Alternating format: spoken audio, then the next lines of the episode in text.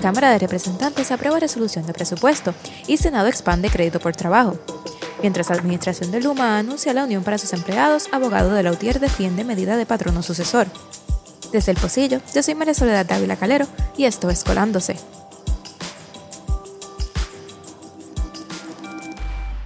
El sábado, la Cámara de Representantes aprobó con 27 votos a favor la resolución conjunta de la Cámara 144 para el presupuesto del año fiscal entrante, con un fondo general de 10.112 millones de dólares. Los representantes del PNP describieron la medida como la propuesta de la Junta de Control Fiscal, no solo porque mantiene la cantidad del fondo general que estableció la Junta, sino porque el documento que se envió previo a la vista de consideración final o markup era el documento de la Junta. En defensa de la resolución según enmendada, el representante Jesús Santa, presidente de la Comisión de Hacienda de la Cámara, dijo que mantuvieron la cifra de 10.112 millones de dólares para asegurar la aprobación del ente fiscal.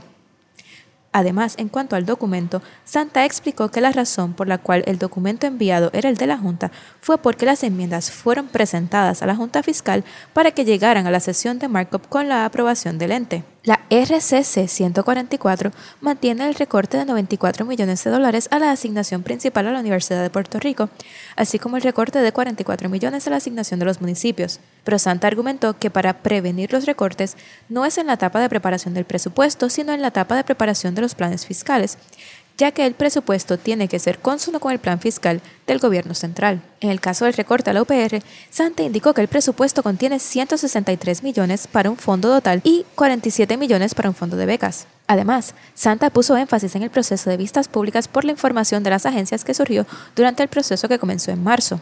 En contraste, el representante del PIB, Denis Márquez Lebrón, argumentó que no se debía negociar con la Junta, sino que había que hacerle frente a la Junta y catalogó el proceso como un aguaje, porque según establece la sección 102 de la ley promesa, la Junta es la que toma la decisión final sobre el presupuesto. La portavoz del MVC, representante Mariana Nogales, también argumentó que no se podía negociar con la Junta y que el atender el presupuesto debió haber ido a la par con reevaluar los incentivos contributivos.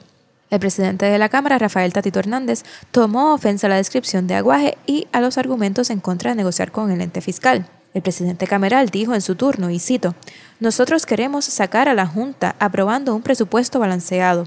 Este va a ser el primero. Hacen falta cinco más, cierro cita. Luego en su turno añadió, y cito, Así es que se hacen las cosas, no es amarrándose a las columnas, cierro cita.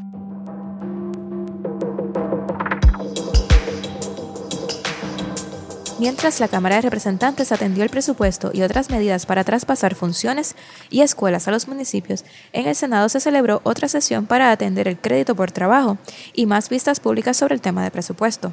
En sesión, el Senado aprobó por unanimidad el sustitutivo del proyecto del Senado 280 que busca expandir el crédito por trabajo para entrar en el programa de crédito por trabajo federal. Este programa federal fue creado por el American Rescue Plan Act o ARPA. El presidente de la Comisión de Hacienda del Senado, Juan Zaragoza, dijo sobre la medida, y cito, esto es una herramienta que va dirigida a atacar varios problemas significativos del país, siendo uno de ellos la participación laboral tan baja que tenemos, y va dirigido a atacar la pobreza entre nuestros trabajadores. Esto funciona como si fuera un reintegro que los contribuyentes van a recibir en efectivo, Aquí nos enfrentamos con la oportunidad que, debido a una legislación federal, se podía otorgar hasta 800 millones de dólares en créditos al trabajo. Cierro cita. Previo a la sesión legislativa, Zaragoza presidió vistas públicas sobre el presupuesto. En este caso compareció Zaira Maldonado Molina, directora de la Oficina de Administración y Transformación de Recursos Humanos del Gobierno. Maldonado presentó un presupuesto recomendado de 7.5 millones. Esto es 3.2 millones más que el presupuesto actual, aunque la partida de nómina fue levemente reducida en comparación al presupuesto actual.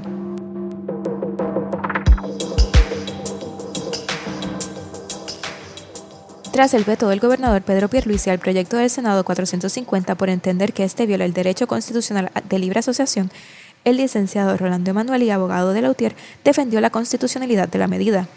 Esta medida convertiría a Luma Energy en patrono sucesor para los empleados de la AEE y obligaría a respetar cualquier convenio colectivo vigente. Sobre el argumento de Pierluisi, el abogado de Lautier aseveró, el proyecto no obliga a los empleados de Luma Energy a afiliarse a los sindicatos que negociaron con la AEE. E. El proyecto es claro y sin ninguna ambigüedad en el sentido de que los empleados continuarán protegidos y que se respetará la unidad apropiada, pero no es otra cosa que las diferentes clasificaciones de puestos y funciones. Sin embargo, no hay disposición alguna en el proyecto que obligue a los empleados de Luma Energy a afiliarse a los sindicatos existentes en la AEE. E. Por tanto, este señalamiento es inmeritorio, pues no se viola en lo absoluto el derecho a la libre asociación ni a las prerrogativas democráticas de los empleados que trabajen con Luma Energy. Cierro cita.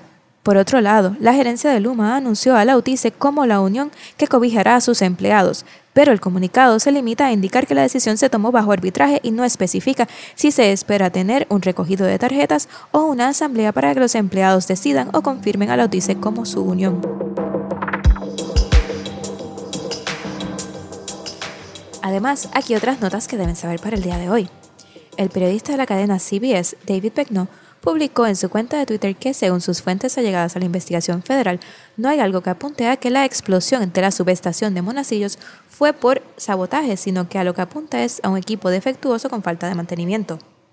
Además, hoy comienzan las vistas del Comité de Descolonización de la ONU. El turno para el caso de Puerto Rico será el 18 de junio, para el cual se esperan tener dos reuniones. Desde 1953, Puerto Rico no está en la lista de los 17 territorios sin gobierno propio que recibe el comité, pero su expediente fue reabierto por lo que la comisión atiende el caso. Por último, la UGT, unión que cobija a los empleados de Centro Médico, pidió a ASEM que cancele el contrato con Continuum Care Solutions. ASEM es la entidad que administra el centro médico y esta contrató a Continuum Care para que llevara a cabo el proceso de cobro. Durante las vistas públicas de las comisiones de Hacienda sobre presupuesto, salió a relucir que los planes médicos tienen deudas o tardanzas con el pago a ASEM. Muchas gracias por conectarse hoy a Colándose. Víctor no pudo estar presente porque tuvo unas complicaciones, por lo que no tendremos la sección de discusión. De todas maneras, muchas gracias por haberse conectado. Si quieren dejarnos algún comentario, siempre pueden escribirnos a posillopodcast.gmail.com o conseguirnos en nuestras redes sociales bajo el Posillo PR. Y si nos escuchan a través de Apple Podcast, pueden dejarnos un rating o un review. Como siempre, muchas gracias por su apoyo y sintonía. Esto fue Colándose y nos vemos mañana.